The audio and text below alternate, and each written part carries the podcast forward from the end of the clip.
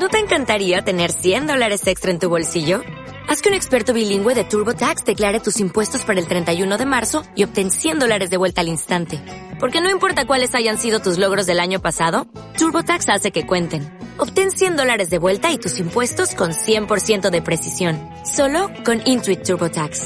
Debes declarar para el 31 de marzo. Crédito solo aplicable al costo de la presentación federal con TurboTax Full Service. Oferta sujeta a cambios o cancelación en cualquier momento.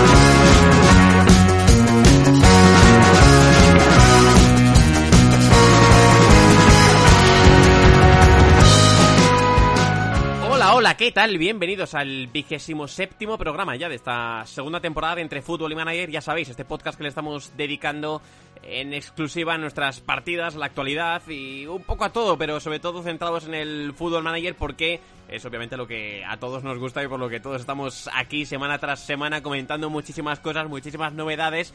Y hola Héctor Pérez, ¿qué tal? Muy buenas. Hoy debo decirte que soy campeón de liga, que he ganado, que he levantado el título con el estándar de Lieja en Bélgica primer título ¿eh? que consigo después de bastantes ediciones y bastantes años ya jugando a esto del FM.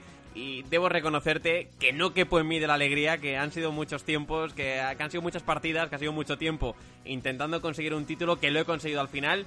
Y bueno, pues oye, orgulloso de haberlo conseguido con el estándar de Lieja, que lleva muchos años sin ganar la Jupiler Pro League, pues yo lo he conseguido en este FM21. ¿Qué tal? Muy buenas.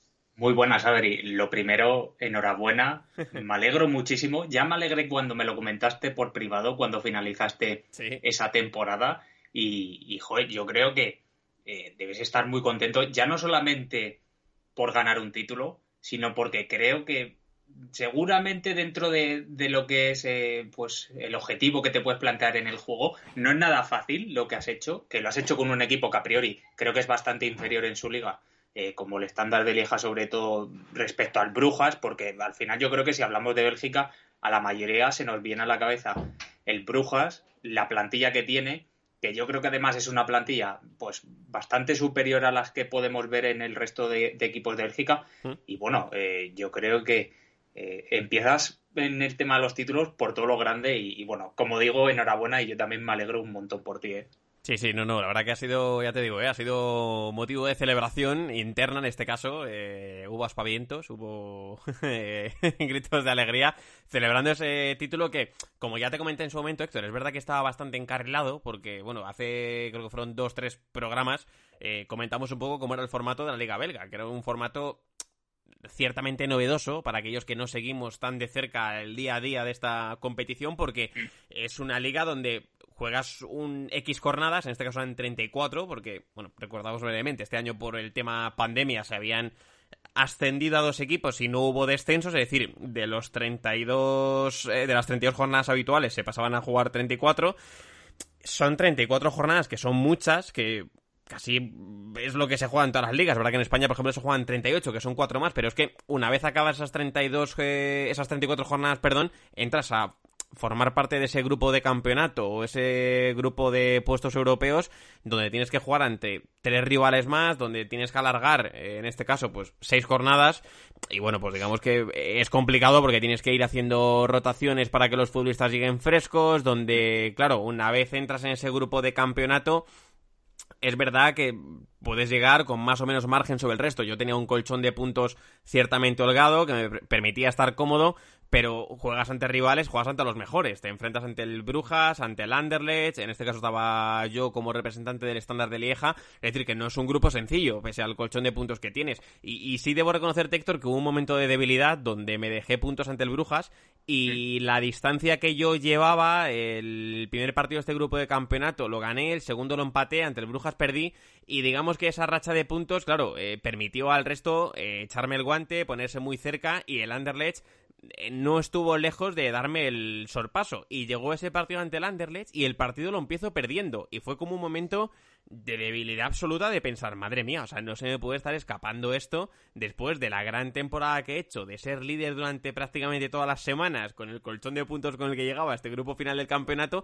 que ahora se me vaya a complicar y vaya a perder la liga, eh, va a ser una decepción tremenda, o sea, va a ser peor que cualquier despido que haya sufrido en el FM20 o en el 19, entonces eh, ahí hubo un momento de debilidad, pero bueno, acabé remontando ese partido con dos goles de Felipe Avenati, ahora diré las cifras que tiene con él, porque ha sido una temporada impresionante la que he hecho con, o la que ha hecho Avenati en este caso en mi equipo, acabé remontando, acabé llamándome los puntos, eso me permitió otra vez recuperar cierta distancia con el resto de perseguidores y al final, a una jornada del final, o una jornada de margen, acabé ganando y acabé celebrando ese título de liga que ya digo, me hace especial ilusión porque no las tenía todas conmigo eh, de primeras dadas cuando arranqué esta aventura. No pensaba que iba en mi primera temporada ya a ganar el título. Eh, obviamente, las, la directiva, los mensajes que me han llegado, eh, la valoración que se ha hecho en mi temporada es fantástica. Ha sido un 10. Nunca había tenido un 10 en ninguna temporada en las que había estado, pese a caer en Copa y a quedarme fuera de las, de las competiciones europeas demasiado pronto, porque no cumplí con el objetivo de al menos llegar a la fase de grupos de la UEFA Europa League. Eh, digamos que la directiva ha valorado bien este rendimiento liguero. Y fíjate, Héctor, ocurrió una cosa curiosa y es que cuando yo acabé la temporada, después de llegar a esa penúltima jornada y alzarme con el título de campeón, mi último partido era contra el Brujas. Y yo quise que ese partido fuese, bueno, pues un partido llevadero, un mero trámite, donde yo ya no me jugaba nada e intenté darles oportunidades a esos futbolistas que no habían jugado tanto ese partido lo perdí 4-0. Y yo pensaba, dije, ostras, digo, bueno, hemos ganado el título de liga, no pasa nada, no me van a echar por perder 4-0 con el Brujas, pero sí pensé en a ver si esto va a alterar la modificación, o sea, va a modificar, va a alterar la valoración que tenga la directiva de mí. Y no, no, que va, que va. No creo que estaban de celebración, que no sé si se dieron cuenta de ese resultado, pero después cuando he recibido los mensajes han sido todos muy positivos. 10, ya digo, como valoración. Ya estoy trabajando en la siguiente temporada, Héctor. Ahora comentarás tú los avances en la, en la tuya. Sí debo reconocerte que he echado un poco un vistazo rápido a cómo está el mercado en otras competiciones, a ver qué se está moviendo, cómo están los banquillos. De momento no he tenido tiempo a más, he acabado la temporada y, y me ha dado tiempo a mirar esta, hacer brevemente este, este repaso. Ahora te diré las cifras de futbolistas, los goles y asistencias que he tenido con ellos, por si alguien está interesado en sus fichajes. Creo que hay jugadores bastante recomendables del estándar de Lieja que no deben salir por demasiado dinero para si hay algún, alguien con su partida interesado en ellos. Así que bueno, pero lo prioritario y lo importante que quería comentar hoy en el podcast, Héctor, es que campeón de liga, primer título y oye, ganar una liga, aunque en este caso sea una competición menor, fuera del top 5 europeo, a mí me hace mucha ilusión y, lo quería compartir contigo y, con todos vosotros que, sé que habéis este, seguido de cerca eh, los avances en las distintas partidas que, he tenido estos años. Claro, a mí, eh, justo mientras comentas y, te lo iba a preguntar y justo lo has comentado, precisamente es el tema de, todo lo que estuvimos hablando, reflexionando en el podcast donde, donde pues desgranabas un poco cómo era la competición de, Bélgica y lo importante que podía ser eh, el llegar bien a la fase esta de grupos final eh, y también cómo podía afectar el sufrir alguna derrota, algún empate. Yo creo que al final, entrando también un poco, Adri, en, lo que estamos, que ya es el final de, las temporadas aquí en Europa, donde los equipos ya están pues batiéndose el, objetivo final, por decirlo de alguna forma. Vemos pues en Inglaterra que están eh, Liverpool, Chelsea, Leicester pujando por esa plaza de, Champions League, donde se va a quedar fuera uno. Eh, luego también lo estamos viendo en Italia con Milan, Juve, Atalanta, etcétera, para jugarse otra. O sea, al final, eh, yo creo que las dinámicas en este sentido, o en este, momento de la temporada, incluyendo lo que es lo tuyo, aunque sea, pues, aunque estuvemos hablando del fútbol manager y sea un juego vaya, yo creo que es que las dinámicas son muy importantes, eh, porque es que eh, al final un pequeño toquecito de perder un partido, empatarlo, como dices, y dejarte algún punto que igual no esperas, puede hacer que todo cambie y que igual pues los jugadores pierdan confianza en el fútbol manager. A mí, por ejemplo, me sucedió cuando, cuando jugué la primera temporada con el PSV, lo recuerdo que estábamos ahí echando un pulso el Ayas y, yo y, el, y mi equipo, vaya, con, por el título y tuve un par de empates que yo no me esperaba en absoluto contra equipos que tampoco es que estuvieran en la zona alta y eso Adri me, a mí, por ejemplo, me llevó a que mis jugadores perdieran mucha confianza, que luego es verdad que gané el resto de partidos, pero como que el primer empate y luego influyó mucho en que luego se diera el segundo y que luego igual no, no consiguiera solventar los partidos de una manera tan fácil como había llegado antes de, esos dos resultados. Entonces, pues yo creo que te tienes que quedar con muy buena sensación. Es verdad que eh, a mí me habría pasado un poco como a con lo que dices del último partido de dar oportunidades y, y si no, o si recibes una goleada eh, que te pueda decir algo la directiva, porque muchas veces te resaltan algunos resultados que, no les ha gustado, que has obtenido contra algún equipo, pero al final yo creo que la valoración de, tu temporada es muy buena porque recuerdo perfectamente cuando iniciamos a los pocos podcasts de, comenzar eh, en esta temporada, que decías que habías empezado con muy buenas sensaciones, que aún tenías que retocar un poco las cosas, pero que no veías muy claro tampoco si ibas a poder luchar por la liga porque habías tenido algunos eh, tropiezos que no te esperabas y que eso podía costarte luego pues el obtener el título. Y al final pues yo creo que eh, la valoración que has hecho es muy buena. Eh, creo que si te has llevado el título es porque al final lo has merecido.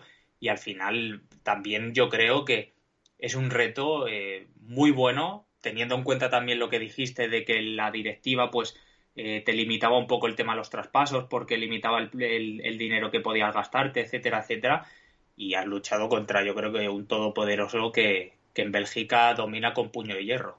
Sí, sí, no, totalmente, totalmente. La verdad que muy contento, ¿eh? La valoración es muy, muy positiva. Eh, me ha gustado más incluso de lo esperado la competición, porque es verdad que cuando yo arranqué la partida, si hay alguien que todavía se pregunta, bueno, ¿por qué cogió Adrián el estándar de Lieja? Esto lo comentamos también, Héctor, hace varios programas. La única motivación que yo tenía para jugar con el estándar, el estándar de Lieja era quería probar la Liga Belga, es decir, quería jugar en una competición donde en los últimos tiempos la producción de futbolistas jóvenes ha sido muy interesante y han salido muchos y, es muy rica la, la, capacidad que tiene en este caso el fútbol belga para sacar talentos muy jóvenes. Quería estar pendiente de ellos a través de la partida. Quería batirme el cobre ante Anderlecht y Brujas. No quería jugar con ninguno de los dos, sino que quería hacer oposición a estos dos gigantes del del fútbol belga e intentar desbancar sobre todo al Brujas del Trono, objetivo también cumplido, pero la única motivación que yo tenía, Héctor, es que yo estuve en Lieja hace mucho tiempo, eh, la conozco la ciudad, eh, había tuve una muy buena amiga que estuvo haciendo ahí el Erasmus, eh, fui a verla, estuvimos allí, lo pasamos muy bien, ciudad muy divertida, como dije en su momento, y es lo único que conocía de Lieja, es decir, no tenía ninguna motivación más, no sigo a Lieja los fines de semana, etcétera, es decir, bueno, que quería ver esto y, y bueno, si alguien algún día va a de turismo, de vacaciones o conoce a alguien y, está por allí, ciudad que recomiendo, ¿eh? Recomiendo la ciudad, eh, atractiva, divertida, eh, con una montaña de Beuren, que se conoce así, una montaña de escaleras para subir eh, realmente asfixiante, que esto sí que lo tengo muy grabado, de ver esa montaña de escaleras y, y subirla, llegar a la cima, así que bueno, en este caso a la cima también he llegado yo con el, con el equipo, con el club, y veremos, veremos qué retos tomo ahora de cara al futuro no muy lejano, porque esto te lo comenté también por privado, Héctor, lo dijimos también en su día en el podcast. Tengo bastantes deudas, deudas que tiene el club que yo me he comido nada más llegar. Eh, el presupuesto de fichaje será muy bajo. A ver con qué plantilla me puedo quedar, porque eh, como comentamos en su día, Héctor, a lo largo de la temporada recibí bastantes ofertas del fútbol asiático por jugadores eh, de mi plantilla, que esto era algo que no me había pasado. es decir, comentamos en su día que creíamos que este, este año en el FM21 se había incrementado esto de recibir ofertas de equipos de de Asia. Al menos yo lo había notado como un pelotazo, nunca me había pasado recibir tantas, recibí muchas, pero digamos que a medida que he ido avanzando la temporada y supongo, doy por hecho que los futbolistas han empezado a ser más comentados en el panorama europeo, he acabado la temporada y he recibido eh, interés de futbolistas en mi plantilla que si hace unos meses eh, mm. iban a poder marcharse a un equipo de China, ahora ya quien está detrás de ellos es el Fulham, es el Aston Villa, eh, es el Crystal Palace. Es decir, parece que esto también, a medida que va avanzando la temporada, el juego empieza a dar visibilidad a estos futbolistas y equipos del top 5 europeo se empiezan a interesar más en ti. Eh, no sé si esto va a ser bueno, porque no sé si la oferta que me hacía un club chino va a ser superada por la que me haga el Aston Villa o el, West Ham, que no van mal de pasta, pero no sé si me la van a igualar y por aquí voy a perder dinero. No lo sé, pero claro, evidentemente esto sí que es realista porque eh, a los rumores que se han empezado a alimentar en, estas, en estos días que he podido ir eh, progresando en el juego después de, de ganar el título, obviamente los futbolistas de mi plantilla que empiezan a sonar y ver su nombre en la prensa, pues sectores están mucho más interesados en fichar por el Crystal Palace o el West Ham que muchos de ellos en marcharse al fútbol chino. Y esto, eh, ya digo, esto no lo había tenido en ninguna partida, no lo había visto, eh, al menos así, ya digo, que durante el curso se interesen en equipos de bastante pasta, pero de ligas menores, y que cuando acabes el año, si has tenido muy buenos objetivos y has tenido éxito, los jugadores que tienes en plantilla empiecen a interesar a equipos ya de nivel europeo y, y los rumores empiezan a ser, bueno, sobre todo a ellos, yo creo que les empieza a hacer más ilusión. Entonces, bueno, tengo que ver con qué jugadores me voy a quedar, porque el presupuesto que tengo para la temporada 2021-2022 es de 8 millones y medio, el que me da el club para fichar, es decir, tengo un margen de maniobra corto, no tengo demasiado dinero para invertir, a ver qué, dinero dejan estos jugadores en caja, porque mucho del porcentaje de traspasos, una gran cantidad, se va para tapar las deudas que tiene el club, y yo ya te dije en su momento que quiero jugar al FM para divertirme, que entiendo Héctor y comparto gente que hace partidas muy largas con equipos de divisiones inferiores y tienen que remar a contracorriente, contra viento y marea para intentar mantener el club saneado y llegar a, a la superélite. Me gusta mucho ese tipo de partidas, pero yo no tengo demasiado tiempo para jugar, eh, cada vez tengo menos de hecho, y claro, me gustaría tener partidas con cierta ambición y partidas que me hagan progresar. Eh, y claro, si me voy a encontrar aquí ahora con poco margen de maniobra y me van a quitar a medio equipo, pues va a perder, eh, voy a perder bastante ilusión por la partida 2021-2022, aunque eso sí, como te dije también Héctor, me hace bastante ilusión y me llama mucho esto de jugar la Champions con el club. Pues fíjate, yo, por mi experiencia, eh, que al final yo creo que en cuanto a similitud de nuestras partidas es que nos gustan partidas donde podamos tener objetivos asequibles, que tampoco sean extremadamente fáciles. En mi caso, esta temporada, y que eh, perdón, en esta partida con el PSV hay que decir que, obviamente lo, tengo mucho más fácil que, que tú. Pero justo ahora te voy a preguntar. Hay que desbancar a Ajax también, ¿eh? Sí, bueno, pero al final yo creo que hablamos un poco de que tú, pues es verdad que no todo se, se, conoce. Tú, por ejemplo, pues entras con el estándar de Lieja, no conoces las restricciones, pero una vez te vas dando cuenta de esas cosas, creo que te limita mucho eh, la competición o la competitividad con respecto al Anderlecht y, al Brujas. Al final yo, la camada que me he dado cuenta que tiene el peso en su plantilla es muy buena porque estamos acostumbrados sobre todo o, en mi caso, a leer sobre todo que la Z pues, ha estado sacando muy buenos jugadores, es totalmente cierto, hay que ver pues solamente que, en Europa es verdad que se les atraganta un poco más, pero que no lo están haciendo nada mal. El PSV al final como que no se habla tanto de ellos eh, eh, a nivel europeo, por lo menos en España, o yo no había leído tantas cosas y creo que tienen una serie de jugadores muy buenos, mm, que tienen seguramente muy buen futuro y que al final pues vas viendo cosas o buscando cosas y, recuerda, Adri, cuando te pase, por ejemplo, que Don Malen había estado en la cantera del Arsenal y, del Ajax jugando antes de, recalar al PSV.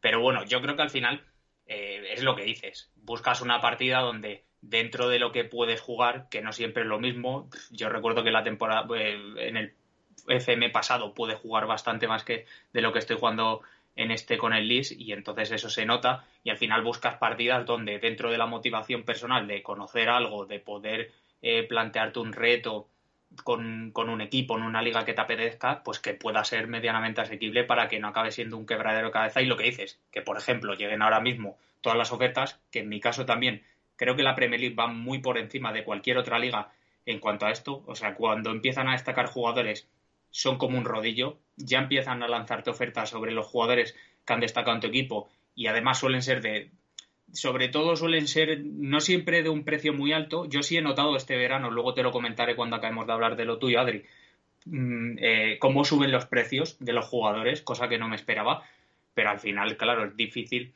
lo que dices de si te viene una oferta por un jugador que encima es de la Premier League, eh, decir que no y luego tener que lidiar además con las quejas de ese jugador que seguramente vendrán, porque claro, hablamos de que las ofertas pueden ser más o menos buenas, pero luego está también el apartado del futbolista que por norma general va a querer ir a jugar a un club de las grandes ligas. O si, por ejemplo, te llegara una de Champions por un jugador muy prometedor y joven eh, de un equipo que juega Champions, perdón, lo mismo. Eh, entonces, al final, si te expluman todo lo, lo, que has ido consiguiendo y el equipo que has ido armando y que quieres mantener seguramente la base para competir la temporada siguiente si, si es que continúas, pues no es tampoco plato de buen gusto el que se marchen todos los jugadores o, los más buenos para poder un poco pues revalidar título, plantearte otros objetivos entrando en Europa como dices, que es algo que quieres. Y a mí la pregunta que me viene, teniendo en cuenta también que has dicho que has hecho un vistazo pequeño a los banquillos, mm, si tuvieras que irte eh, o te llega una oferta, sobre todo, eh, ¿qué oferta te gustaría que te llegara y de qué liga? Mm, da igual si es grande, si es pequeña, si es un equipo muy grande, si es un equipo más pequeño. O sea, también tiramos un poco de, lo que es eh, la imaginación, porque, bueno, eh, es muy difícil que aun ganando una, liga con estándar, pues por ejemplo, llegue el Real Madrid y te diga, hoy Adrián Blanco, vente al Real Madrid. Sí, eh, a ver, he estado echando un vistazo a qué se estaba moviendo en el mercado de entrenadores, es decir, cómo estaban los banquillos. Había algunos que estaban ya desocupados, que en las últimas, eh, ya digo, cuando yo acabo la competición, bueno, pues en estas últimas semanas había equipos que ya estaban buscando entrenador y no me acababan de llamar del todo, porque eran eh, banquillos de... Había alguno de Alemania, había alguno de España, eh, había alguno de la Premier incluso, pero claro, eran equipos que estaban, eh, se habían quedado fuera de cualquier competición europea y a mí esto es un aliciente que sí o sí, es un incentivo que sí o sí quiero tener eh, ocupado, que quiero completar esta temporada, es decir, jugar en una competición europea, esto de, bueno, gestionar la plantilla, aunque vaya a ser con un equipo pequeñito, en este caso como el estándar de Lieja, para moverme en una competición, un torneo como la, como la Champions, como la Europa League, bueno, disfrutar del momento, es decir, disfrutar de la experiencia y lo que tenga que ser que, sea. Eh, sí es algo que me gustaría tener. En cuanto a competiciones, pues fíjate Héctor, yo es verdad que, claro, aquí ahora he hecho en falta, que esto no lo hemos comentado nunca y no sé si a ti te ha pasado, que yo ahora, como no tengo en la partida, como en la base de datos cuando yo empecé a jugar, no tengo incluidas las competiciones sudamericanas, no puedo dar el salto a marcharme allí, porque la base de datos no me permite, eh, aparecen algunos jugadores, pero no están todos, es decir, no puedo hacer el salto ahora para marcharme al banquillo de Racing, por ejemplo. Y esto es algo que sí ahora he hecho en falta, porque esto es un tema que hemos comentado en muchos podcasts y nosotros hemos comentado de manera privada. A mí me gustaría mucho dirigir un club de Sudamérica, o sea, me gustaría mucho probar la Copa Libertadores, cómo es la experiencia del FM en este tipo de competiciones, que nunca la he tenido, y bueno, por lo que nos han, por lo que nos habéis ido contando vosotros, los que estéis escuchando esto, y si lo habéis jugado, nos habéis contado siempre que es una experiencia muy, muy chula y que es muy entretenida, y ahí fíjate, Héctor, el talento joven que hay, talento más veterano, para, para fichar y, y forjar grandes clubes. Entonces, claro, yo ahora ese salto no le puedo dar. Y bueno, sí es verdad que me da cierta cosa, eh, me da cierto eh, reparo también a la hora de empezar otra temporada nueva, volver a jugar la temporada 2021, 2020-2021, etcétera. Entonces, bueno, yo creo que el reto Sudamérica lo voy a dejar aparcado para otro momento. A nivel de competiciones, a mí hay un torneo que también me gustaría mucho dirigir, Héctor, ya en el fútbol europeo, pero claro, eh, va a ser también un reto bastante exigente, que es probar en Turquía. Eh, nunca he jugado en Turquía y si es verdad que es una competición que, oye, siguiéndola un poco más ahora por temas de trabajo, me atrae la idea de, por ejemplo, dirigir y hacer un proyecto del estilo Fatih Karagunruk, eh, recién ascendido a la primera división turca, y empezar a ficharme a los Borini, Bertolacci, Lucas Biglia y, compañía. Es decir, jugar algo así me, me, me atrae bastante y me parece bastante bastante divertido, pero bueno, si tendría que si tengo que mirar, creo que eso sí, me marcharía de Bélgica. Creo que, bueno, la experiencia en Bélgica ha sido chula, pero creo que no, que no repetiría. O sea, es decir, bueno, eh, yo creo que está guay. Si me quedo, pues bien. Y oye, intentar hacerlo lo mejor posible en esta segunda temporada con el estándar de Lieja.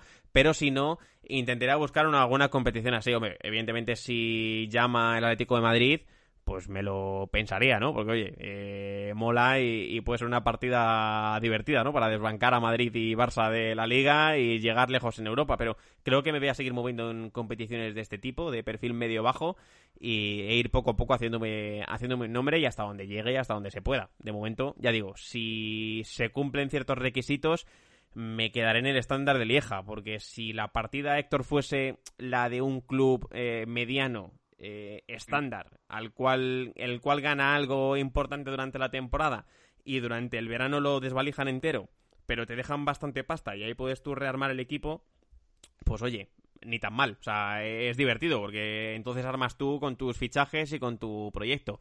Pero claro, ya digo, estoy tan atado de pies y manos que si me van a. Si voy a tener que vender este verano, por ejemplo, a Zino Van Heusden, que es un central que está despertando bastante interés, me van a dar 30 millones y de esos 30 millones voy a ver yo 3 o 4 para fichar. Pues ya la cosa, digamos que. Eh, claro. Al final eh, es importante, o sea, a mí, yo por ejemplo con el PSV que estoy consiguiendo tener bastante dinero, no gasto todo porque no lo veo necesario, porque tú también sabes, y yo creo que la gente que nos escucha sabe también un poco cómo me tomo o la filosofía que tengo de, los mercados de fichajes, y luego hablaré de los fichajes que he hecho, que, te los pasé a ti en cuanto los hice, y, y, ninguno fue ni por una cantidad disparatada, aun siendo buenos jugadores, la mayoría, pero si es verdad que si, si tienes tan poco dinero al final sobre todo teniendo en cuenta que, tienes un equipo o estás en un club donde dentro de la exigencia que hay, que tampoco es que sea eh, exagerada, por decirlo de alguna forma, si te piden objetivos que, tienen cierta exigencia. O sea, el decir, por ejemplo, que, intentes luchar en la zona alta, eh, seguramente, o, quiero pensar que puede sucederte al ganar el título de liga, que eh, puede ser más pronto de lo que te plantea, bueno, seguramente que es más pronto de lo que te plantea en un inicio la directiva,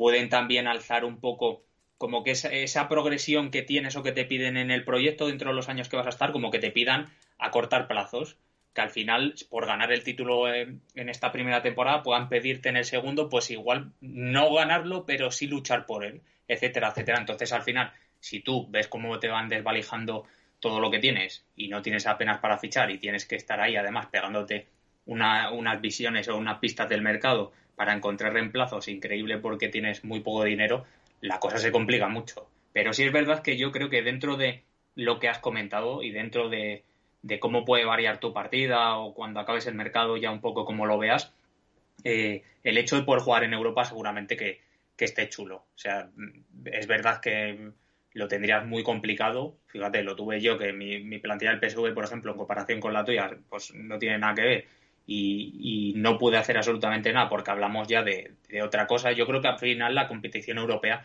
dentro de que en algunas partidas puede ser más o menos fácil o puedes tomar unas u otras decisiones que pueden hacerte llegar más lejos, no es sencillo. Yo ya digo, aun compitiendo muy bien en mi grupo, vi cómo me pegaban un tortazo de realidad los grandes clubes europeos con los que me tocó y no hubo ninguna opción. Pero al final poder jugarla con un equipo así pequeño y poder obtener un buen resultado, como es igual un empate, Adri, que es con lo que me pasa a mí, que fue un empate y todo el resto fueron derrotas. lo firmamos. ¿eh? Eh, exacto, o sea, al final el ver un empate en un partido que igual ha sido disputado o que tú has podido ser un poquito mejor contra un buen club, satisface bastante. O sea, es una cosa que, que, entra muy bien y, y, que yo creo que además pues emociona un poco porque, porque jugamos con equipos que, que no están hechos en un principio seguramente para luchar por, estas competiciones. Entonces ya dirás, yo al final eh, también me planteé lo de, lo de Sudamérica. Creo, o sea, no es que crea, eh, se puede, el, el FM da la opción de, eh, una vez iniciada la partida, maximizar la base de datos, es decir, introducir ligas que no estén en un principio, porque yo estuve haciéndolo, no recuerdo ahora cómo era al 100%, por lo tanto no voy a explicártelo porque imagínate que te explico algo que totalmente, pues que, que, no son los pasos a seguir y, no se puede hacer eh, así, pero sí es verdad que yo recuerdo que, por ejemplo, me dio un poco gomati el, el hecho, más por el tema del mercado, de decir, oye, pues me gustaría, por ejemplo, ir a, a Noruega o a Dinamarca y poder ficharme un jugador que esté destacando y que sea de los que igual no salen en un principio, como me sucedió, por ejemplo, con, con Dreyer, que es uno de, los que de los que me han suscitado interés y que hemos hablado ya varias veces de aquí, pero por ejemplo Adri busca a Fischer también, que estuvo en el Ajax en el pasado y no salía en mi partida. Entonces metí ligas y aproveché también para meter alguna de, de Sudamérica para que cuando pues puedas plantearte ya no solamente el irte a uno de esos equipos, sino plantearte también el fichar esos jugadores que estoy seguro que no salen tan caros, pues puedas tenerlos en la base de datos, porque al final sí es verdad que eh, yo imagino que, por ejemplo, tú con menos dinero, el poder plantearte ir a Sudamérica, que igual no piden poco dinero tampoco por los jugadores, pero igual encontrar alguna ganga puede también incentivar un poco lo que puedas perder. Eh, y es bastante importante. Pero bueno, quitando esto, y ya te diré por privado cuando, cuando lo mire bien cómo es el tema de añadir las ligas, o si la gente que lo escucha aquí y, lo puede responder antes para explicártelo, pues que lo pongan o nos lo envíen, que, vamos a estar encantados, que seguramente también lo explicarán mejor que yo, también te digo. Eh, quiero que destaques, Adri, un poco los nombres, porque has dicho eh, ese doblete de, de Avenati, he estado escuchándote mucho acerca del uruguayo a lo largo de la temporada y, bueno, yo creo que tienes un equipo que si encima te están llegando ofertas es porque, porque ahí hay material del bueno. Sí, sí, no, algo se va a mover seguro. O sea, va a ser imposible que retenga a todos, yo creo, porque ya digo que hay mucho interés. Eh, de distintos equipos. De hecho, mira, tengo una captura de pantalla que hice el otro día, eh, donde recogí un poco las cifras para ahora comentarlas en el, en el podcast. Y es que estoy mirando muchos de ellos, eh, uno, dos, cinco de los que tengo ahora mismo en pantalla abiertos tienen al lado el mensajito este, el cuadrito verde de seguidos por alguien. O sea, es decir, es que se va a mover algo seguro, ya digo, y si los pude retener en invierno, que fue un milagro, ahora en verano va a ser, va a ser imposible. Sí debo decir, Héctor, un pequeño mm. asterisco, el hecho de ampliar ligas, creo que lo hice una vez, mm, creo que fue en el 20, y recuerdo que si amplías una liga después de iniciar una partida, esa liga no te aparece hasta la siguiente temporada. Me parece que no la puedes ampliar de manera inmediata, sino que debes acabar toda la temporada y después, una vez acabes, ya sí te aparece. Entonces, claro, si yo la amplío ahora, eh, entiendo al acabar la temporada, para este verano no me va a dar. O sea que igual hasta dentro de bastantes meses no me aparece ya en la base de datos eh, integrado, por ejemplo, Brasil o Argentina o el país que quiera ampliar. Pero bueno, si en cualquier caso alguien lo sabe mejor, si tiene experiencia en ello y no lo quiere comentar, por supuesto, bien recibido será la, opinión que nos hagáis al respecto y, nos digáis, porque ya digo, antes o después, sí o sí, quiero hacer una partida en, en Sudamérica, que es algo que me atrae bastante y por supuesto también aprovecho. Si hay alguien que está haciendo alguna partida en Sudamérica y me quiere recomendar equipos, eh, retos, eh, ligas, torneos, etcétera, bien recibida también será esa, esa opinión y la escucharé con, mucho gusto. Pero mira, eh, nombres que me ha dejado el estándar de Lieja este curso interesante, Héctor. ¿Mm? Obviamente el Lavenati, 20, 20 goles ha hecho en la temporada sin marcar ningún penalti. Es decir, han sido 20 goles sin lanzar ni un solo penalti, así que cifra importante, contextualizando siempre equipo estándar de Lieja y, y Jupiler Pro League, ¿vale? Para que lo tengamos todo en cuenta. Pero delantero Héctor que yo tendría en cuenta para equipos que eh, se manejen bien con balón. Es decir, no es un delantero, yo creo que te va a dar demasiado en escenarios de repliegue contra golpe. Quizás sí, en juego directo, como me pretendía o me proponía jugar la directiva, como comentamos en su caso. Quizá por ahí sí puede funcionar. No lo he probado porque no es el sistema que yo he llevado a cabo, sino que he intentado mantener como prácticamente en todos los equipos en los que he estado, ese tiki-taka vertical con bastante ritmo y, y contra presión. Ahí me ha funcionado bastante bien, eh, con el rol de eh, del segundo delantero, eh, delantero avanzado no, porque delantero avanzado era Muleka, que es quien se manejaba bien al espacio, él como segundo delantero o en algunos escenarios, cuando tenía que marcar sí o sí, hombre objetivo. Y ahí sí que era cargar el área y que apareciese él para imponerse y para marcar goles. Así que ese es el primer nombre que dejo, hay que tenerlo en, muy en cuenta, ya digo, para equipos que se vayan a manejar así, equipos medianos, yo creo que puede rendir bastante bien. El segundo que recomiendo es el Maxim Lestien, que este es más mm. conocido, del estándar de Lieja. 15 goles en la temporada, 5 de penalti, que oye, no está nada mal. De hecho, en cuanto a penaltis, que yo recuerde ahora sí de memoria, solo me ha fallado uno. Tiró uno y solo paró el portero, el resto los ha marcado todos, así que de los 5 goles que ha marcado, porcentaje de efectividad bastante alto, así que bueno, futbolista también interesante. En este caso juega banda izquierda como eh, delantero interior. Si mal no recuerdo, tenía puesto ese rol porque juega a pie cambiado. Y bueno, pues nos podemos imaginar todos cuál es ese rol, lector, porque si tienes un extremo que juega a pie cambiado, eh, con cinturita eh, para salir hacia adentro, pues en este caso, pues bueno, jugador que produce bastante en cuanto a cifras, con buen disparo lejano, buen centro, aparecía muchas veces en el segundo palo para rematar cuando el balón venía desde el otro costado y así se ha inflado a meter goles, así que bueno, pues 15 goles a la temporada no está nada mal. Y el tercero que dejo, Héctor, en cuanto a producción ofensiva es el de Selima Malá, que es el otro extremo, también a pie cambiado, también con ese rol de delantero interior, en este caso banda derecha zurdo, le extienes en banda izquierda diestro y este es eh, perfil regateador, perfil de buen regate, uno para uno, y e igual, más lo mismo como ocurre con Lestien. Buena producción en cuanto a goles, eh, también bastantes asistencias, buenos centros, buenos disparos, eh, se mete mucho en el área, es de estos que les gusta caracolear y meterse por dentro para disparar, y con los dos, y Lestien en este caso, es que han marcado, eh, te diría, voy a hacer el cálculo de memoria, o sea, sí, a ojo, te diría Héctor que han marcado perfectamente el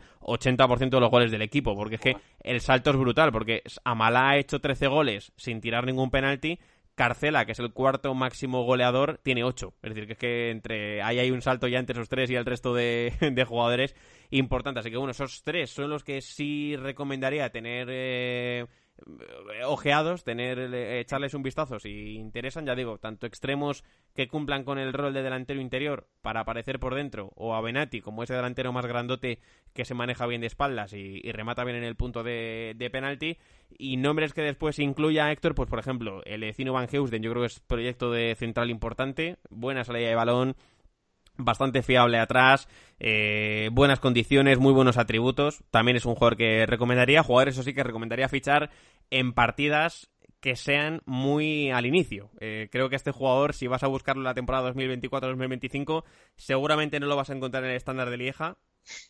Y sospecho, no sé por qué, que van a pedir bastante pasta por él. O sea que yo creo que este es uno de esos jugadores que habría que tener atados al poco de empezar. Me ha sorprendido mucho el rendimiento de Hugo Siquet, eh, lateral derecho con rol de carrilero ofensivo. Eh, de hecho, fiché a Sopi, como dije en su día, este jugador de francés, eh, para pelear un poco con, el, con él por la posición. Y es que no ha dejado posibilidad que Sopi se imponga como titular ni de broma. O sea, Sopi ha jugado bastantes partidos porque me gustaba mucho tenerlo activado y enchufado, pero digamos que Siquet ha sido brutal. Y este es el jugador Héctor del que hablamos hace un par de programas que nunca he tenido un futbolista que haya entrenado mejor. O sea, era siempre, aparecía en esa valoración de entrenamientos con un 10, con un 9,5, con un 9,75 y cuando, claro, a la tercera vez que le iba a felicitar por lo bien que entrenaba, llegó ya a un punto donde me dijo, oye, igual eres un poco pesado. O sea, mister, gracias, pero no me lo tienes que recomendar siempre y la flechita cayó un poquito, entonces bueno, dejé de hacerlo y aún así, ya digo, ha cumplido muy bien. Eh, Nicolás Raskin también el pivote, Bodart el portero belga muy bueno también. Yo creo que bueno, en general eh, si alguien está interesado en la plantilla del Estante de Lieja les puedo pasar nombres más concretos. Si alguien quiere hablar, estoy abierto a hacerlo por Discord o donde queráis. Os recomiendo unos cuantos, pero en líneas generales, plantilla muy interesante, plantilla con futbolistas jóvenes, con algunos más contrastados, buena mezcla. Si alguien quiere plantearse el reto con el estándar de Lieja, creo que es divertido y es entretenido, que tiene futbolistas además en la cantera también interesantes para, para subir. Así que bueno, simplemente que todos, si alguien está interesado en ellos, sepamos que tiene el asterisco de la pasta que es un asterisco no pequeño y limita en bastantes ocasiones a la hora de, mirar el, del mercado. Y ya para cerrar, Héctor, el tema de, la liga y cómo, cómo he gestionado estas últimas semanas y cómo he acabado ganando el título, fíjate, hay una cosa que no sé si a ti te pasó, esto no lo hablamos de manera privada y ya aprovecho para, contarlo a, a todos. Llega un momento de la temporada donde estás jugando el título, donde estás ya peleando en las jornadas finales y se te ofrece la posibilidad de hacer reuniones de equipo. Que esto no sé si lo has visto tú. presentarte un poco al equipo y plantear el objetivo y decir cuál es el reto que quieres llevar a cabo. Yo dije en una de las ocasiones, porque me lo plantearon tres veces, hice la primera, no salió bien y dejé de hacer las reuniones porque dije, a ver si vamos a liarla y voy a hundir a la plantilla y, voy a acabar perdiendo la, la competición. Pero la primera que hice eh, yo planteé, eh, oye chicos, este es el momento de dar el paso, vamos a por ello, vamos a salir campeones. Y la reacción de la plantilla no fue buena. La reacción de la plantilla fue, oye, mister, no nos metas más presión, que ya sabemos lo que tenemos que hacer. Agradecemos tu mensaje, pero vamos a dejarlo aquí. Y fue como, ostras, eh, esto no me lo esperaba. O sea, no era la reacción que yo esperaba de la plantilla, sino que pensaba que iba a reforzar a todos la moral y que mi intención era motivar al equipo para conseguir el objetivo. Y esto no sé si te ha pasado a ti, Héctor, pero las dos siguientes que se me ofrecieron las salté. O sea, no directamente ni me presenté al equipo a la, a la reunión, obvié el mensaje, no quise hacer nada porque, no sé, dije, no sé si voy a quizá alimentar la presión o igual voy a decir un mensaje poco ambicioso y se lo van a tomar mal y la vamos a acabar liando. Y quedan dos o tres jornadas para el final y, queremos ganar esto, no quiero trastocar nada. Sí, sí, me, pasó lo mismo con el PSV en la temporada que perdí el título con el Ajax, porque eh, después de esos dos empates que te, que te comenté antes, creo que quedaban tres o cuatro partidos y el Ayas y yo estábamos empatados a puntos, pero el Ayas eh, me había ganado enfrentamiento a mí, además tenían mayor golaveras eh, y entonces eran primeros. Y para las últimas cuatro o tres jornadas, ya digo, no recuerdo ahora mismo justo cuántos partidos eran, me, me apareció esa opción y me pasó lo mismo que a ti.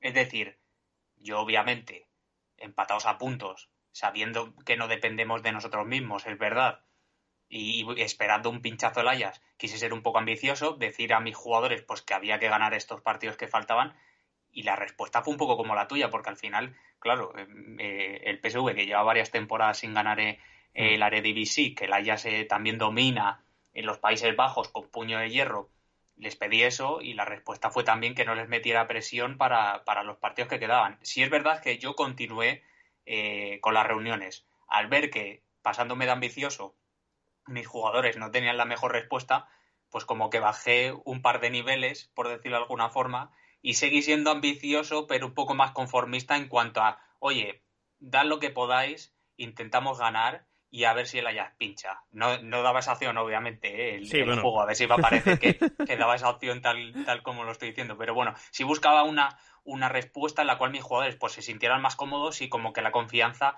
eh, creciera, porque es que al final, bueno, eh, hay que tener en cuenta de que solamente se lee el mensaje de, del capitán o del segundo capitán, eh, ahora mismo no recuerdo, pero claro, la repercusión que puede tener en toda la plantilla, sobre todo los jugadores importantes, es, impresionante. Y yo esto me doy cuenta sobre todo cuando acabo una temporada y tengo que iniciar una nueva y hacer la charla inicial de plantearte los objetivos, de decir a los jugadores, oye, pues esta temporada quiero que eh, luchemos por el título y responden de una forma u otra según lo, lo que esperen, etcétera, etcétera. Pero, pero sí me pasó, y es algo curioso, porque estoy seguro de que si, por ejemplo, continúas en un... Vamos a suponer en tu caso, haces la primera reunión y los jugadores no tienen una respuesta que tú esperas. Haces una segunda e igual vuelves a pasarte de ambicioso, aun habiendo conseguido ganar o teniendo las cosas muy, eh, muy de cara todavía, y tampoco tienen una respuesta que tú esperas. Eh, al final yo creo que eso seguramente queda un poco en el aire en nuestros casos, pero al final seguramente que el, eh, posiblemente meter presión de más a los futbolistas pueda repercutir en cómo acaben siendo los partidos y que igual lo que eh, iba directo a ser un título acabe siendo igual pegarte un trastazo por haber intentado meterle más presión o, haber intentado que los futbolistas se tomaran a más a conciencia los partidos que quedaban. Pero vamos, sí me pasó, me parece algo curioso y al final yo creo que eh, esto demuestra una vez más que dentro de lo que hablas con los futbolistas sobre todo, y me da igual si son reuniones de grupo, si son individuales con algún futbolista, si te piden reunirse contigo porque igual no están satisfechos con los minutos que están jugando o porque ha llegado una, una oferta, hay que ir muy de puntillas con lo que dices a los futbolistas porque igual te llevas una respuesta que no esperas y, eso acaba trastocando igual algún plan. Sí, sí, no, no, la, puedes liar bien, eh, ya digo, una recta final, eh, la, la, reunión que tú esperas, eh, alimentar la ambición del equipo, reforzar un poco la tendencia o crear unidad, eh, obtienes el resultado contrario y se puede dar mal la cosa. Ya digo, yo fui bastante precavido en este caso, bastante conservador. Preferí, dije, bueno, si no se lo han tomado muy bien, voy a dejar de decirles cosas que yo doy por hecho, que ya todo el mundo es muy consciente del objetivo que tenemos por delante y no hice nada y salió bien, ¿eh? No cumplimos bien los objetivos y ganamos los partidos que tuvimos que ganar y, todo genial. Así que bueno, pues ese es el repaso que quería hacer de la temporada, de este final de temporada, Héctor, con el estándar de Lieja en esta liga belga, campeón. Así que bueno, veremos ahora, ya os iré comentando en las próximas semanas qué objetivos tomo y cuál es eh, la decisión final acerca de mi futuro, cómo me muevo en el mercado, si me quedo o qué, o qué hago. Pero tú el otro día, Héctor, me contaste una lista de fichajes que ya habías llevado a cabo, una lista bastante interesante de jugadores que han reforzado el equipo, así que todo tuyo, porque eh, yo ya la sé, pero sí puedo anunciar o sí puedo anticipar a quienes estéis escuchando que es momento de coger papel y boli. Sí, al final por Discord la estuve comentando también, eh, sobre todo porque después de hacer estos fichajes tuve una especie de traspié, por decirlo de alguna forma, que no me esperaba y que voy a tener que darle una vuelta cuando pueda jugar. Pero bueno, acabé la temporada, hubo jugadores que se marcharon porque finalizaban el contrato, tuve además en el mercado de invierno aquel, aquella venta, por decirlo de alguna forma, inesperada de Rosario, que se marchó al Milan porque pagaron el precio que tenía el futbolista y yo no puedo hacer nada porque aceptó directamente la, oferta a él y, tuve que fichar a Caqueret a última hora.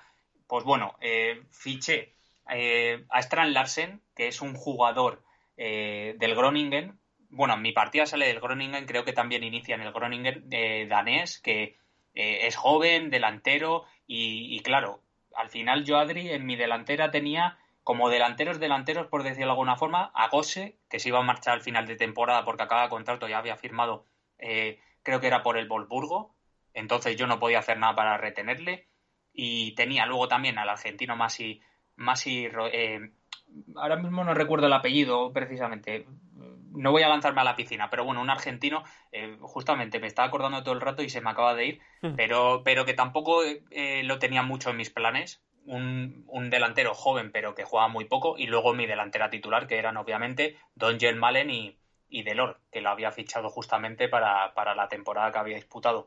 Pues bueno, al final vi que en el Groningen este delantero danés había metido 24 eh, goles, lo cual me parecía pues una, auténtica burrada, teniendo en cuenta que estuve comentándote que el pichichi de mi liga fue eh, Liam Delap, con 19 años, creo que, que metió 34 o así en el Breda, lo fiché eh, y me salió por, por, creo que han sido 6,5 millones con posibilidad a pagar uno más según objetivos. Eh, claro, al final también eh, miré a algún jugador más de cara a poder fichar para el ataque por si las moscas me llega alguna oferta y me tenía que ver obligado a, a vender. No me han llegado ofertas, Adri, y esto me ha sorprendido mucho, por Don Malen, por ejemplo, eh, y Hataren. Eh, yo esperaba que me fueran a meter más presión. Es verdad que John del, eh, Don Malen siguió en su línea de meter muchos goles y Hataren es verdad que no me, muy, no me hizo muy buena temporada y creo que en Eredivisie, por ejemplo, fueron dos goles y dos asistencias, aunque fue pues, titular indiscutible prácticamente en la banda. Entonces ahí, pues claro, un poco más de despreocuparme. Pero sí es verdad que, por ejemplo, eh, me vino una oferta, una oferta perdón, por Doan, que es un, japonés que está en el PSV y lo vendí eh, por unos 6,5 millones. Luego acaba también contrato Ryan Thomas, de, que es un futbolista australiano, neozelandés, ahora mismo no recuerdo bien, que también se marchaba porque finalizaba el contrato. Tenía ahí jugadores, obviamente, que no contaban en mi plantilla mucho, pero que se marchaban y obviamente al final son futbolistas que si los tienes a lo largo de la temporada en algún momento puedes necesitar tirar de ellos. Vale, pues un poco planteando todo lo que se me iba, me puse ciertos nombres para, el ataque que fueran un poco polivalentes. Uno de ellos fue Dreyer, tanto hablar de él aquí, Adri y yo, de, mm. de Dreyer, Dreyer, dando la matraca con Dreyer en el Europeo Sub-21. Dreyer eh, eh, también en el, cuando estuvimos hablando un poco de la Champions y del grupo del Liverpool.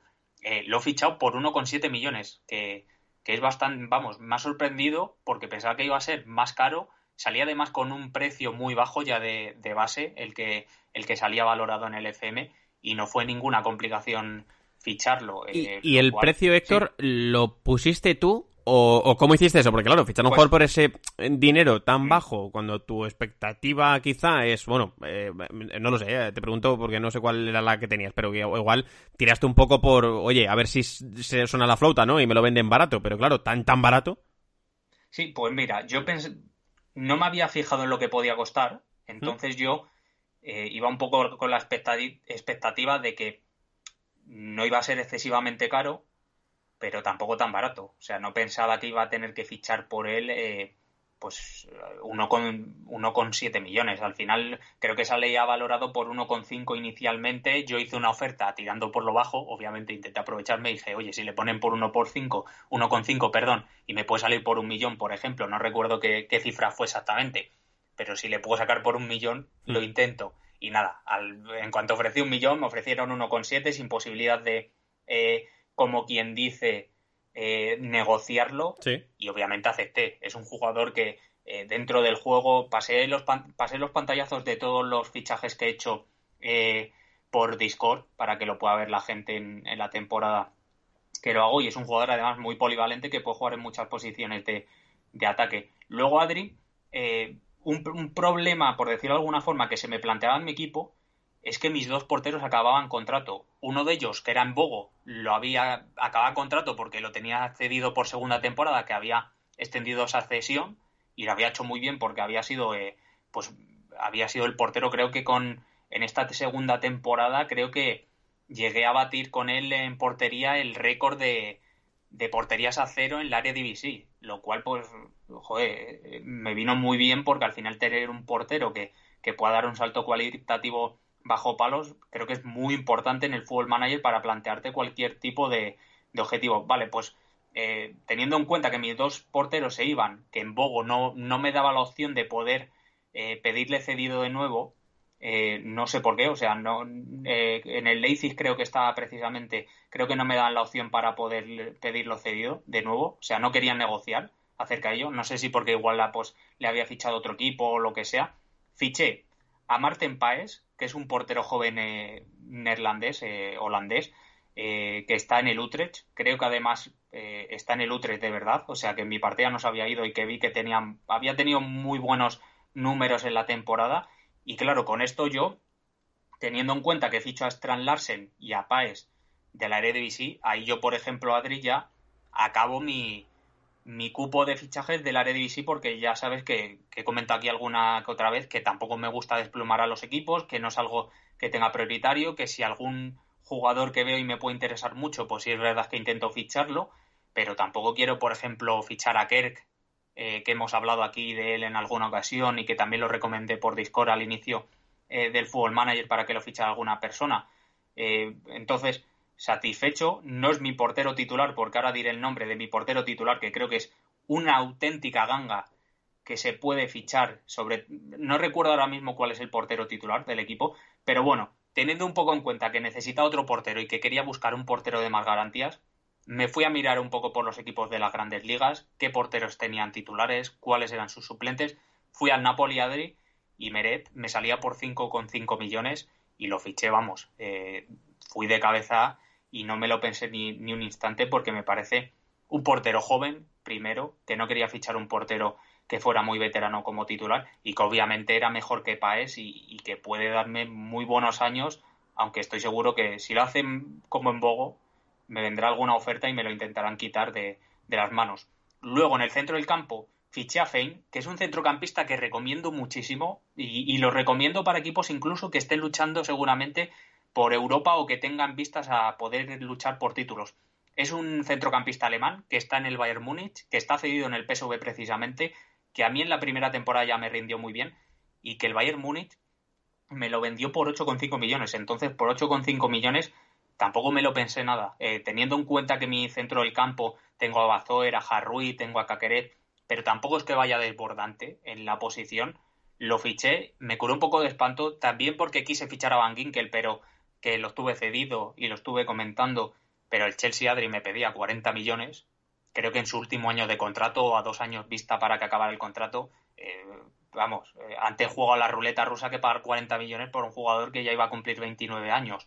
Eh, entonces lo fiché y es un futbolista que ya digo, rinde muy bien y, y, puede incluso yo creo que ser centrocampista para equipos que luchen o gente o la gente que se haga con equipos que luchen por un objetivo de ganar la liga y ligas grandes. Eh, y luego los dos últimos nombres, Adri, son dos nombres que a ti te gustan mucho. Voy a empezar, yo creo que por el holandés, que es Noah Lang, que hemos hablado tú y yo mucho de él en privado. Que yo es verdad que ya tuve un conate de, un conato, perdón, de igual ficharlo en invierno, pero como no veía sus estadísticas completas, no me lancé a por él. Entonces mandé a ojeadores para poder verlas, para poder ver los atributos y entonces estar más, más seguro. Y bueno, lo he fichado también, obviamente, porque es un futbolista que puede jugar tanto en la banda como en el centro del campo, que lo he probado eh, en algún partido de, de, la pretemporada y no lo ha hecho nada mal. Y al final, por 8 millones, creo que es otro futbolista joven que puede darme mucho, que además pues me refuerza varias posiciones que, que me tenía que, tirar a por él sin pensarlo. Y, y, además estaba en una liga minoritaria que era, que era la belga, seguía en el Brujas no creía que me iba a suponer mucho problema o que me iban a poder presionar muchísimo.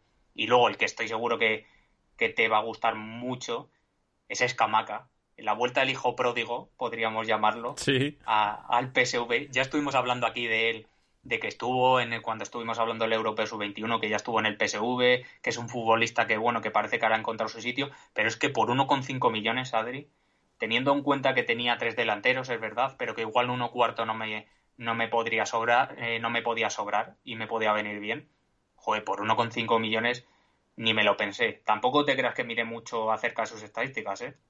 O sea, vi que me lo aceptaban por uno... Exacto, vi que me lo aceptan por 1,5 millones y dije, a tocateja, me lo llevo, pero ya. Y, bueno, ese ha sido mi mercado. La... Eh, por, por, decirlo de alguna forma, eh, el punto y aparte que se me plantea ahora, Adri, es que tengo, yo creo que tengo muy buena plantilla, eh, a Fosu Mensa, por ejemplo, lo voy a utilizar de central para tener cuatro centrales y así no fichar ninguno y dar oportunidad a, a, uno de mis laterales que fiché para, para la cantera. ¿Mm? Pero es que, Adri, en el lateral izquierdo, yo, que, que vamos, soy ahora mismo un devoto de Philip Max, que fue el MVP de la temporada en la Eredivisie en mi partida, que me ha dado una cantidad de asistencias increíbles, que es un futbolista que lo recomiendo, a este sí que lo recomiendo muchísimo para equipos grandes, ¿eh? Quien necesite un lateral izquierdo, que no se lo piense si puede ficharlo, porque es que rinde una auténtica barbaridad y ofensivamente es un filón espectacular. Pero es que Adri me ha llegado en último año de contrato el, United con 40,5 millones y, y claro, yo aquí tengo un poco eh, por decirlo de alguna forma, tengo un poco la división de, de, opiniones en mi interior porque obviamente 40,5 millones es mucho, lo aceptaría en todo caso. Es una pasta, ¿eh? Exacto, o sea, puedo, puedo fichar un reemplazo sin lugar, sin lugar a dudas. Pero claro, la oferta ha llegado en el final de mercado prácticamente. Mm. Creo que es la última semana o poco queda para que llegue la última semana de, del periodo de fichajes. No tengo lateral izquierdo suplente porque vendía Williams, Adri.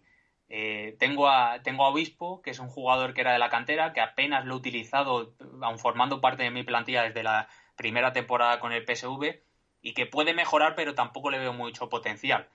Eh, y claro, es que 40,5 millones a que se me vaya la próxima temporada, porque ya, obviamente, antes de que me ofreciera United nada y sabiendo que estaba en su última temporada de contrato, yo ya intenté ir a renovar a, a, Philip Max y saber lo que me dijo obviamente su representante, hmm. que no estaba interesado en, ahora mismo en firmar ninguna extensión de contrato y que iba a esperar a ver si llega alguna oferta eh, de algún equipo. O sea, pero algo espectacular porque es que me salía hasta en rojo el mensaje, que parecía cabreado el representante. Entonces, ya digo, yo creo que eh, el primer nombre que se me vino para poder reemplazarlo, sobre todo para tener un jugador que ya no es que pudiera ser titular, sino que pudiera ser suplente en caso de que fichara uno mejor, fue sin grave, que mi partida en el Leverkusen está por alrededor de, 5 millones, creo que son, y que, bueno, pues es un lateral que eh, no es joven, tampoco es veterano, está en una edad buena, que puede rendirme pues a, a título inmediato y que podría un poco salvarme por si las moscas no encontrara un fichaje de un lateral izquierdo que pudiera ser titular y sobre todo que me aportara lo de Philip Más. Pero es que al final eh, también lo que se me plantea un poco en el interior es que 40,5 millones ahora a que se pueda marchar gratis, creo que es una diferencia muy grande aún teniendo en cuenta de que yo no soy de sacar eh, el fajo de billetes y empezar ahí a gastar dinero como un descosido. Hombre, es un dilema complicado, Héctor, pero yo si estoy en tu situación, es que cómo no vas a aceptar 40 kilos. O sea, que es una pasta. Y, y, lo que dices, si no va a renovar y el año que viene vas a tener que dejarle salir gratis, es que es mucho dinero. O sea, es que es mucho dinero. Y es verdad, eh, ojo, que en la última semana de mercado eh, no van a jugar los 40,5 millones. Es decir, eh, no van a ocupar el puesto de lateral por sí solos. No vas a poder poner el fajo de billetes en ese lateral y que rinda solo, que vas a tener que buscar a algo, pero a alguien, pero uff. A mí me costaría mucho no aceptarla, ¿eh? O sea, entiendo perfectamente tu posición y encima es un jugador que al cual uno coge cariño, ¿no? Porque, oye, se ha rendido tan bien y, ha dado tan buenos frutos, pues es difícil, ¿no? No tener apego con ese jugador y, cuesta aceptar la oferta, pero es mucho dinero y, claro, siendo conscientes de que va a ser el último mercado por el que puedas sacar pasta por él, pues eh, yo creo que la situación invita a aceptar. Así que, bueno, yo creo, que, Héctor, que la situación invita a que en tiempo récord vas a tener que buscar una alternativa para poder reforzar. Así que, bueno, si te parece, abrimos un poco consultorio, eh, laterales izquierdos del mundo, eh, gente que está jugando en sus partidas que nos quiera eh, recomendar nombres eh, de buena relación calidad-precio, pues hacedlo porque Héctor va a necesitarlo yo creo porque 40,5, tío, es mucho dinero, ¿eh? Y piensa que ese dinero de cara al futuro, igual no lo inviertes ahora de golpe en este mercado, pero de cara al futuro, para seguir reforzando el proyecto, pueden venir muy, muy bien. Así que bueno, eh, nos contarás, Héctor, qué ocurre mm. con esa oferta y qué ocurre con el mercado para saber cómo se mueve el PSV y qué objetivos tienes en, en, la partida. De momento, eh, decías, has sufrido un, ya por ir cerrando, un traspiés importante del cual tenías que recuperarte. Eh, ¿Has podido avanzar de ahí o...? Pues he avanzado muy poquito, aparte del mercado. Bueno, ha sido parte del mercado, que fue disputar la, la Supercopa de, de, mm. los Países Bajos, donde la disputaba contra el, contra el AZ, que quedó segundo en, en mi, en mi segunda temporada y conseguí ganar 0-1. Un partido mm, en cierta medida abierto, sí fui superior, pero es verdad que mm, gané los minutos finales. O sea, cuando hemos hablado aquí, Adri, muchas veces de me tiro de los pelos porque estoy en un partido eh, importante, muy ajustado, y resulta que llega el rival y me marca gol en los minutos finales para llevarse ese partido, pues todo lo contrario partido disputado, donde sí es verdad que tuve ocasiones, donde sí parecía que iba a ganar a lo largo de los 90 minutos, pero no ganaba, no ganaba, las ocasiones de mis delanteros eh, fallaban, los manos a manos.